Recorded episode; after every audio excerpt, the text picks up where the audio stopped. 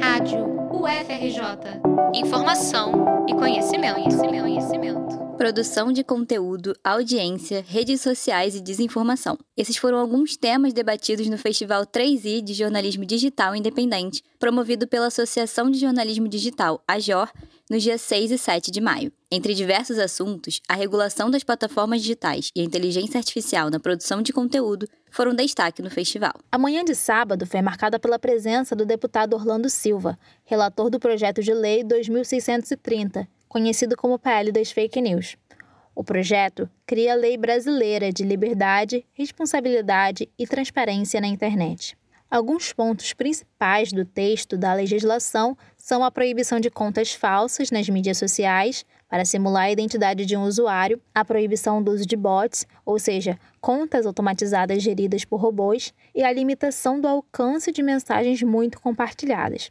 O intuito da lei é garantir que as grandes empresas digitais as chamadas Big Techs, como Google e Meta, se responsabilizem pela distribuição do conteúdo. A regulamentação protegeria contra o impulsionamento de discurso de ódio, golpes e desinformação. Por exemplo, os núcleos neonazistas, que em 2021 concentraram cerca de 10 mil pessoas nas redes, conforme a pesquisa da antropóloga Adriana Dias. O evento também contou com a participação de Francisco Brito Cruz, diretor executivo do Internet Lab, Centro Independente de Pesquisa em Direito na Internet e Tecnologia. Em sua fala, Francisco enfatizou que o tema da regulação das mídias digitais é geracional e precisa ser debatido. Por isso, para ele, o mais importante é que a legislação atenda às demandas sociais e que a sociedade entenda que, para isso acontecer, o texto da lei nunca será perfeito para todos. Eu acho que esse debate é uma tarefa geracional.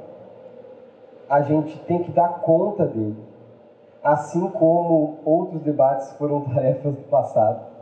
E isso quer dizer que é, a gente tem que ajudar o debate a ir para frente, contribuir com ele. Então, minha postura aqui não vai ser uma postura de é, olhar para o texto e dizer que ele é imperfeito e por consequência, para o texto do projeto ou de qualquer projeto, dizer que ele é imperfeito e por consequência ele não pode ir adiante. A influenciadora de redes sociais, a Demara, também estava presente no evento. Em entrevista à Rádio FRJ, a produtora de conteúdo disse que uma regulação para as plataformas digitais é importante para combater discursos de ódio e desinformação. Segundo ela, uma fiscalização efetiva e uma maior pressão sobre as grandes empresas é importante nesse processo. Então é necessário também que haja uma pressão em cima das próprias plataformas. É, não só isso, os fóruns em si, mas também as pessoas físicas, os perfis falsos, né, que disseminam ódio e críticas é, agressivas e violentas e tudo mais, que é uma coisa que eu vivencio muito no meu trabalho ameaça de morte e tudo mais, suicídio, esse tipo de coisa, incentivo ao suicídio, essas coisas. É, e as próprias fake news, né? Eu acho que o mínimo que, que pode haver é uma regulação de perfis que realmente evidenciam a apuração sobre aquilo que eles estão comunicando. O tema foi debatido na Câmara dos Deputados na última semana e encerrou com a votação adiada para ajuste do texto por orientação do presidente da Casa, Arthur Lira. Apesar de não haver uma nova data para a votação, o assunto tem gerado grandes debates, tanto na Câmara quanto na sociedade.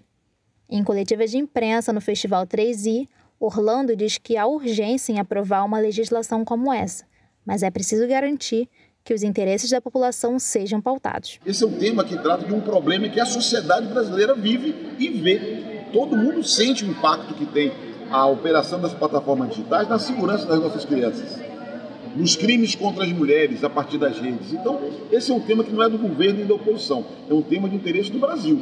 O governo participa como agente legítimo, mas eu quero que todos participem, inclusive quem é oposição ao governo. Nós temos que construir um texto que reflita a média do pensamento da Câmara dos Deputados. Parte da discussão levantada sobre o texto do projeto gira em torno de qual órgão seria o agente regulador das plataformas. Segundo o deputado Orlando Silva, a Agência Nacional de Telecomunicações, Anatel, é a autoridade mais pautada e provável de ser aceita na Câmara como reguladora. A publicação da lei.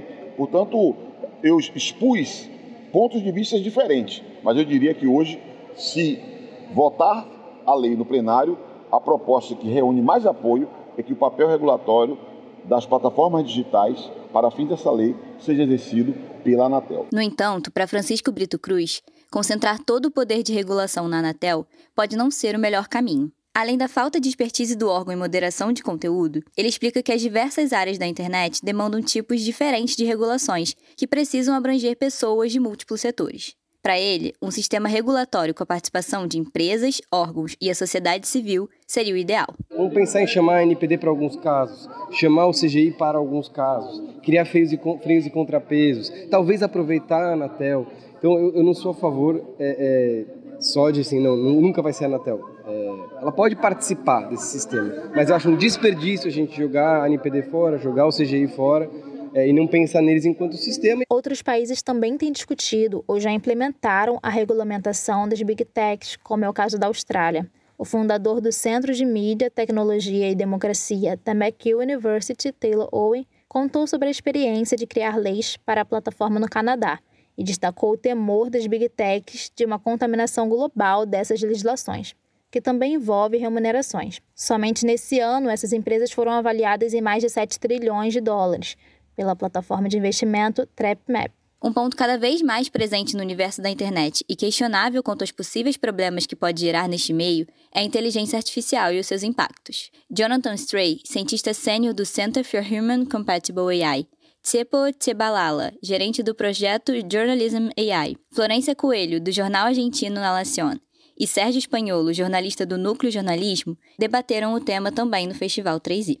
Cepo afirmou que a inteligência artificial pode auxiliar jornalistas e outros produtores de conteúdo a otimizar, apurar e verificar as suas produções. Isso, contudo, de forma cautelosa e treinada. Segundo ele, assim como o TikTok e o Instagram, é preciso aprender a utilizar a inteligência artificial de maneira segura e produtiva. Por outro lado, Jonathan Stray defende que a inteligência artificial não deve ser usada por todas as pessoas, porque pode resultar em problemas maiores, como o impulsionamento de desinformações e conteúdos falsos. Sobre isso, Sérgio Espanholo complementou que a produção de conteúdo e informação de qualidade tem muito a ganhar com a inteligência artificial, mas terão desafios pelo caminho. As pessoas mal intencionadas também vão conseguir usar isso aí para produzir desinformação.